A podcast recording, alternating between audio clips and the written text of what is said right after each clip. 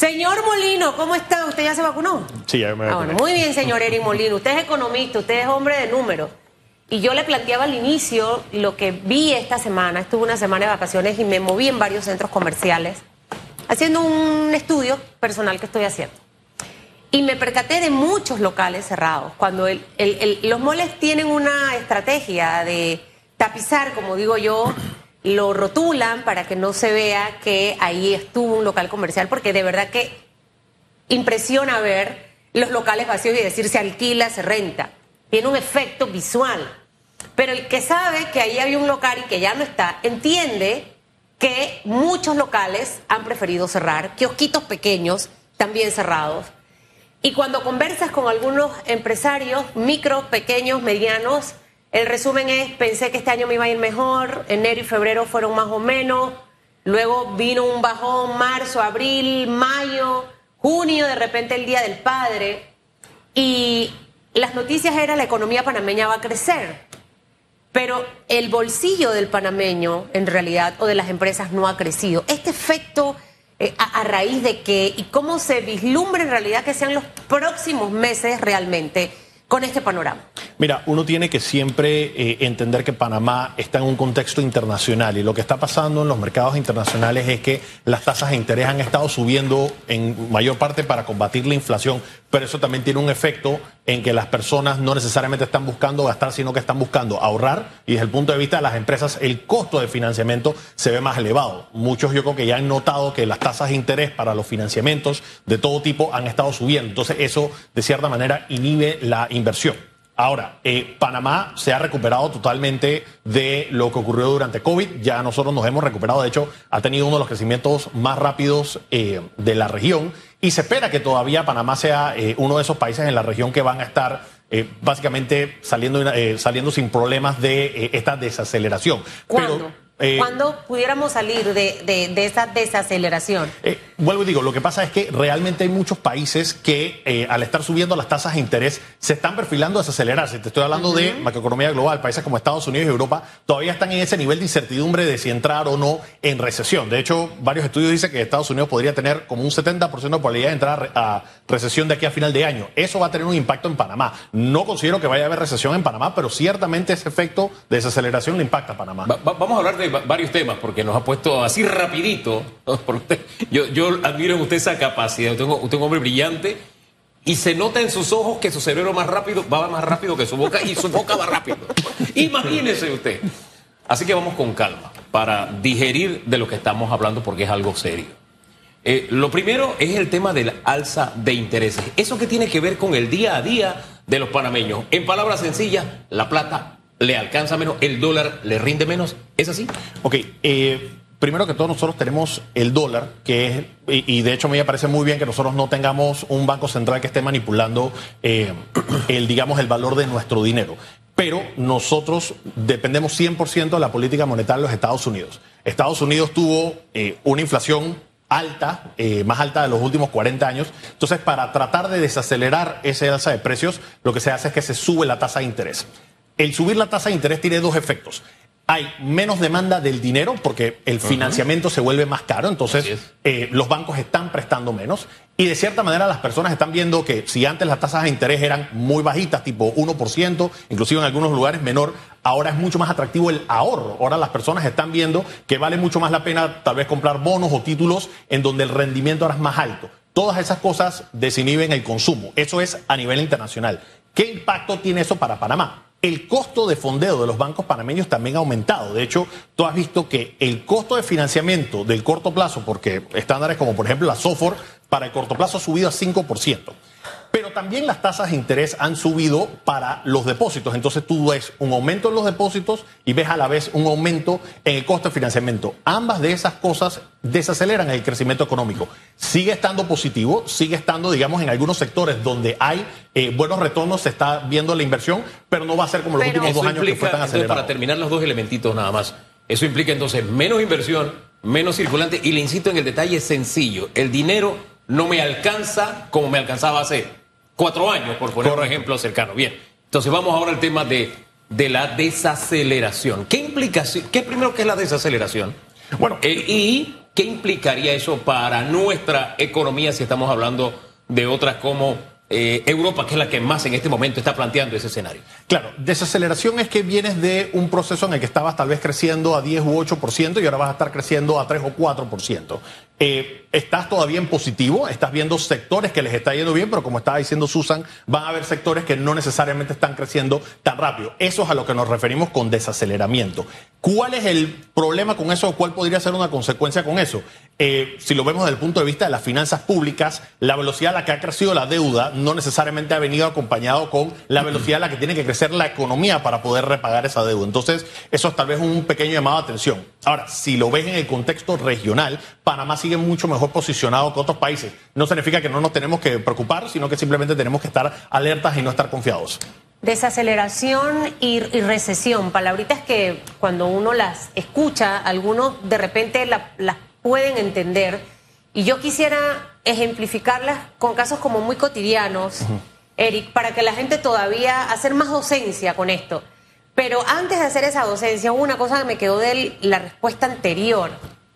Yo lo que he notado es que muchos bancos te están llamando para ofrecerte los préstamos, para ofrecerte comprarte los saldos de las tarjetas de crédito. O sea, yo tengo toneladas de correos las llamadas ya yo sé que son de los bancos, no las contesto, porque hasta me da pena, ¿sabes? Esos pobres chicos están ahí como tratando, es telemercadeo, ver qué pueden vender.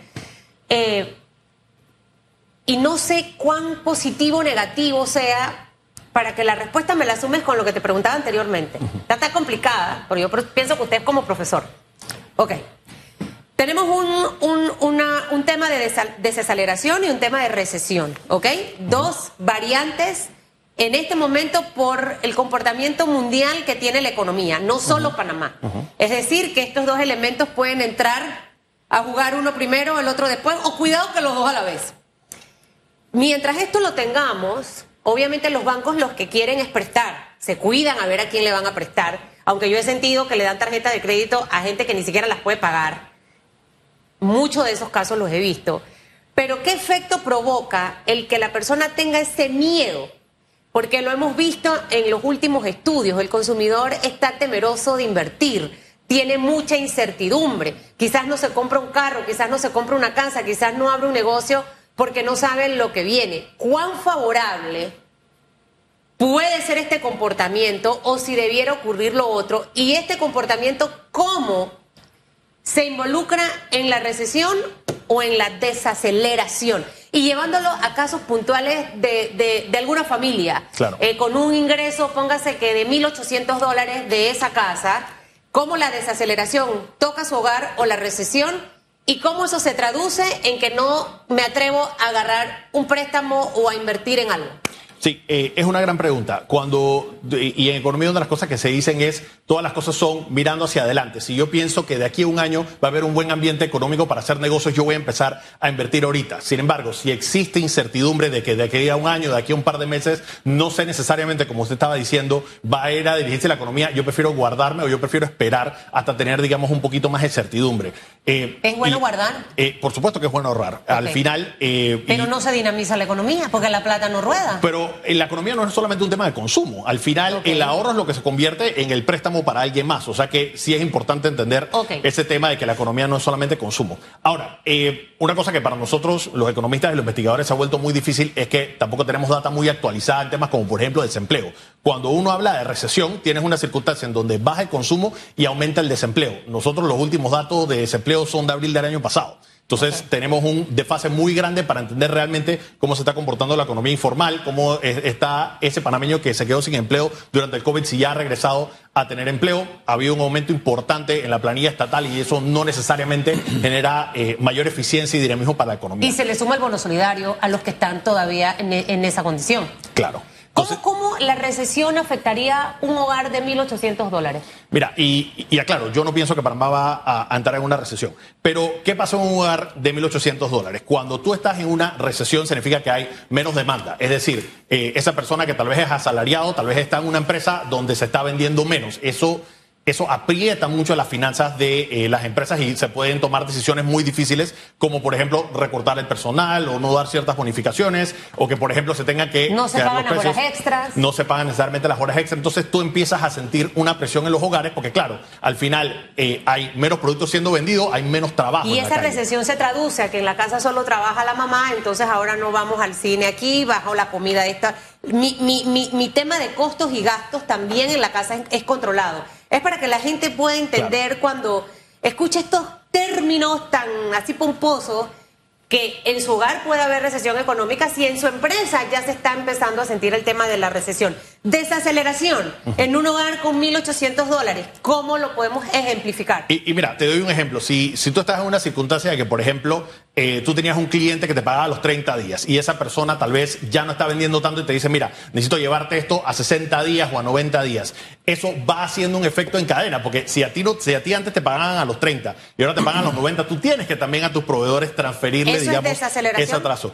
Eh, eso influye en parte de la desaceleración. Si antes tú tenías mucho más circulación de efectivo y ahora no tienes a tantas personas que pueden, digamos, accesar al crédito o personas que pueden pagarte, tan inmediatamente tú tienes que cambiar los términos y condiciones de pago a tus proveedores y también exigirle a tus clientes que te paguen más rápido. Ese efecto eh, provoca una desaceleración. Ahora, la realidad económica uno la mide en algo muy sencillo, la cara de la gente.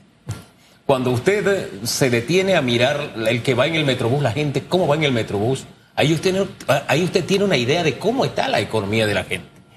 Y si uno mira, mira, eh, y constaté esta teoría, porque es una teoría que eh, eh, uno la puede constatar.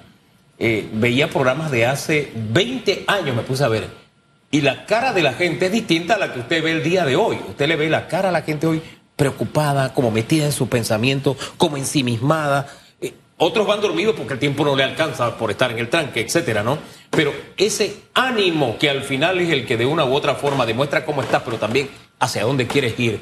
¿Qué lectura usted como economista le da? Sumándole todas estas cifras y todo lo que nos acaba de, revelar. Mira, yo creo que aquí también lo importante es el efecto de cómo es la situación política de cada país. Al final, yo pienso que tal vez hay un nivel de descontento por todos los casos que han estado saliendo que eh, las personas dicen, bueno, yo estoy viendo que eh, algunas personas se están beneficiando de la corrupción y estamos viendo que eh, de cierta manera no está habiendo un crecimiento económico, eh, no necesariamente equitativo, pero no está habiendo un crecimiento económico que le está premiando todo el mundo, pero sí estamos viendo mayor falta, falta de institucionalidad, estamos viendo menos transparencia, ese tipo de cosas por supuesto que hace que las personas se sientan mal. Y a la vez eso hace que haya menos perspectiva de empleo, porque las empresas internacionales dicen yo no quiero invertir en un país donde hay estos niveles de corrupción y donde no hay certeza Y, y eso usted lo nota cuando va y conversa con la gente en la calle, cuando usted se mete al barrio y te comienzan a hablar de cómo ellos están viendo la política. Una política en la que se habla de muchos millones y millones y millones, pero ellos tienen los mismos problemas de siempre. Y cuando le digo de siempre, es que es la misma situación a la, a la que han estado abocados durante años. Esa línea de comunicación que vi la semana pasada de que como el Producto Interno Bruto del país es bueno, cada panameño si revisa el bolsillo verá que tiene más dinero. Eso es así. yo sé que uno tiene que hacer simple la economía, pero de lo simple a la simpleza o jugar con la inteligencia de la gente, yo creo que hay una distancia. Y yo sentí en ese momento, están jugando con la inteligencia de la gente. ¿Eso funciona de esa forma? ¿O funciona como, hey, ¿sabes qué? Eh, se metieron 23 millones en un par de corregimientos allá en Boca del Toro. Entonces ya uno tiene que caminar y encontrarse la plata en la calle, ¿no? Sería como decir algo así. No sé qué dice usted sobre esto. Eh, eso es lo malo de usar los promedios, porque es que al final tú puedes tener una, una circunstancia de una persona que le está yendo muy bien y una persona que no le está yendo bien, y cuando lo promedias dices, bueno, en promedio nos está yendo relativamente bien. Eh, y eso es lo que está pasando cuando, por ejemplo, nosotros vemos cifras del PIB. Nuevamente, se proyecta que Panamá va a crecer al 5%, que es bueno, de hecho va a ser más de lo que van a crecer varios países en Latinoamérica, pero eso no significa que cada sector del país va a crecer al 5%, ni que cada sector va a crecer sino que hay sectores que les está yendo muy bien y hay sectores que han sido muy dinámicos, como, pero por ejemplo, como estaba diciendo Susan, tal vez algunos sectores como venta minorista eh, no les está yendo tan bien, o Así tal vez es. hay pequeños empresarios que eh, no están haciendo tantas ventas, hay mayor informalidad. Esas son cosas que nosotros debemos analizar de un punto de vista más integral y tenemos que irnos a profundidad a ver esos temas, porque si nos basamos simplemente en los promedios, tú dices, en promedio estamos bien. Si yo promedio lo que gana Bill Gates con lo que gano yo, ambos somos millonarios, pero eso no funciona. Pero esa no es la realidad. Correcto. O sea, eh, eh, esa, eh, esa es una eh, como, como lo real y lo, y, lo, y lo subjetivo, lo que al final tú te ideas. Y qué preocupante en realidad eh, eh, escuchar esto, porque al final, Eric, este sector de las ventas al por menor o hasta de las ventas al por mayor, el comercio al letal, ahí es donde está eh, concentrado el gran grupo de las pymes. ¿Y qué representa las pymes para el Producto Interno Bruto? Más del 67% de aporte. ¿Qué representa ese sector de venta al por menor, de venta al detal? Representa el 80% de contra contrataciones de la mano laboral. O sea, yo no tengo que ser economista como tú para Claro. entender que a ese sector es al que le tengo que meter la mano, porque de ahí es donde van a salir los empleos que necesito generar. Y probablemente olvidarme de estar pensando en, en traer grandes inversiones cuando sabemos que tenemos deficiencias en la manera en la que estamos educando, por ejemplo, a nuestros jóvenes. Tenemos deficiencia y escasez de talento, por eso es que muchas de estas empresas transnacionales prefieren irse a otro lugar. En la vida las realidades hay que verlas en todo el sentido. Y sinceramente siento que este sector ha quedado un poco marginado. Fabuloso que la economía crezca, eso me pone contenta. Pero ahora yo tengo el gran reto de cómo yo traduzco ese crecimiento económico de mi país al crecimiento del panameño común y corriente que se maneja en el, en el Diablo Rojo, en el Metrobús, en el metro, en el taxi o en su carro. ¿Qué faltaría hacer por esta administración que todavía tiene chance hasta julio del 2024 eh, de impulsar? O sea, ¿qué nos hace falta realmente? Yo no sé si este tema del GAFI nos ayuda o no nos ayuda realmente, porque hay cosas que son urgentes y otras que son importantes.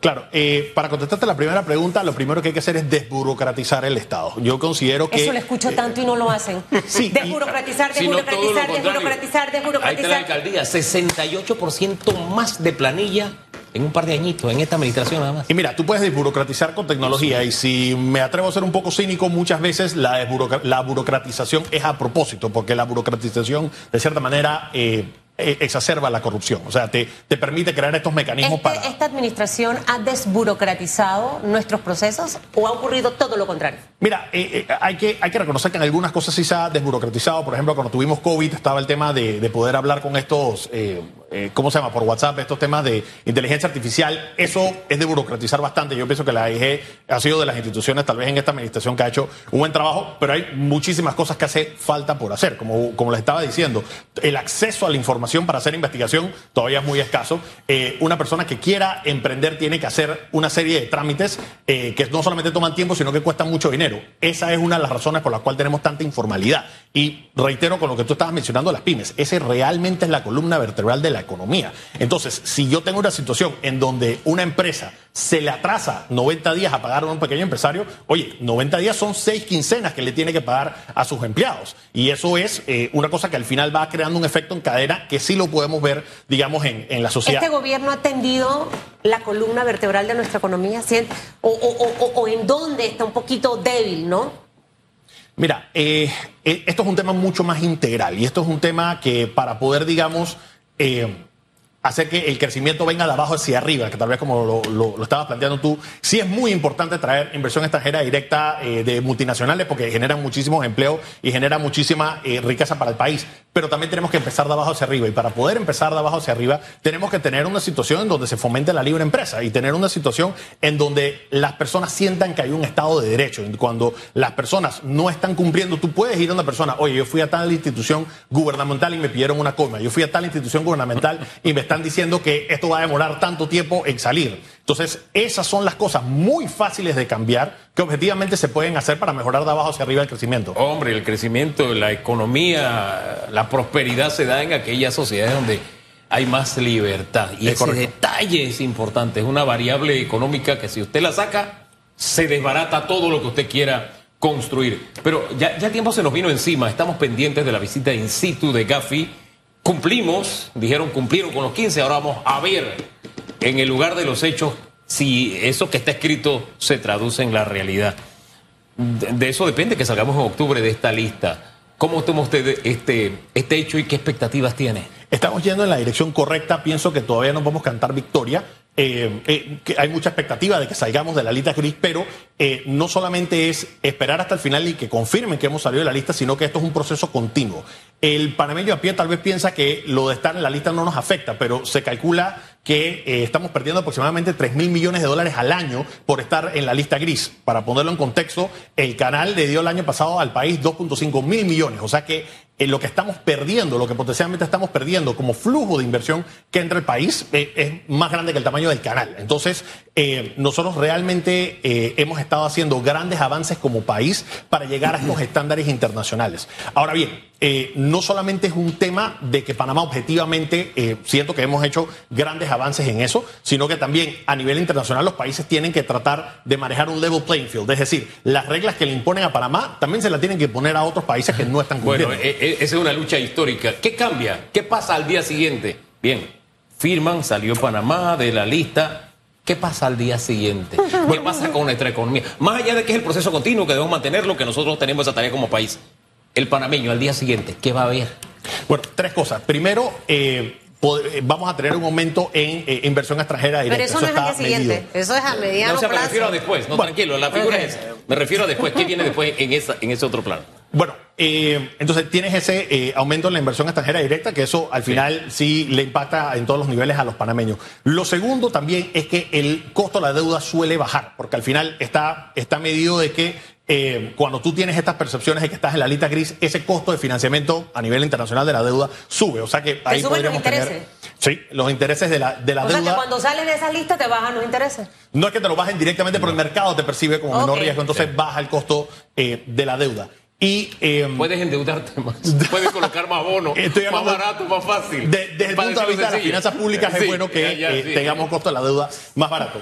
Eh, pero al final, eh, esto también es un tema eh, reputacional. Al final, eh, esto reduce los costos de los bancos en las corre- corresponsalías, esto reduce eh, el, costo que tienen que tener las empresas para hacer las debidas diligencias y esas son cosas que al final eh, va- van a hacer que todos estos procesos hayan valido la pena. Nosotros tenemos que llevar un mensaje claro que es, nosotros no vamos a permitir que nuestro sistema financiero internacional se manche con corrupción y se manche con lavado de dinero. Tenemos que mandar las señales correctas, blanqueo de capitales, tenemos que demostrar que realmente estamos luchando contra ello y que la justicia dé señales concretas, ¿no? Corrupción y demás. La lista es larga, la lista es larga. Oiga, la tarea de los abogados ha tenido que cambiar de eh, 168 grados.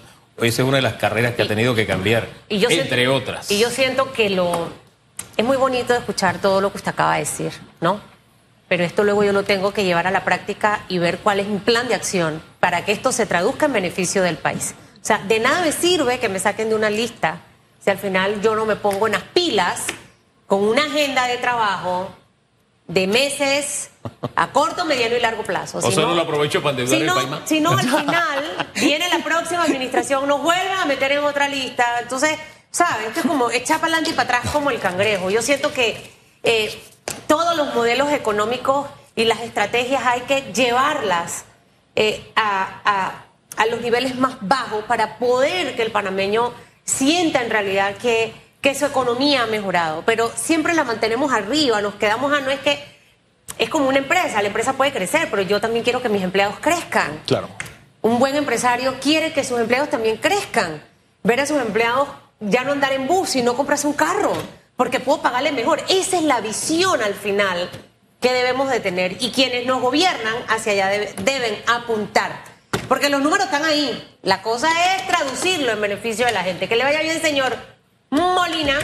Que El tenga una... Molino Ferrer. Correcto. Ah, no, es que aquí dice Eric Molino. No pusieron el. Ferrer. No, el Ferrer se la, se ya. la agrego. Por eso yo le dije Eric. Molino. Sí, sí. Que exacto. le vaya muy bien, Gracias. que tenga Gracias. una semana fabulosa.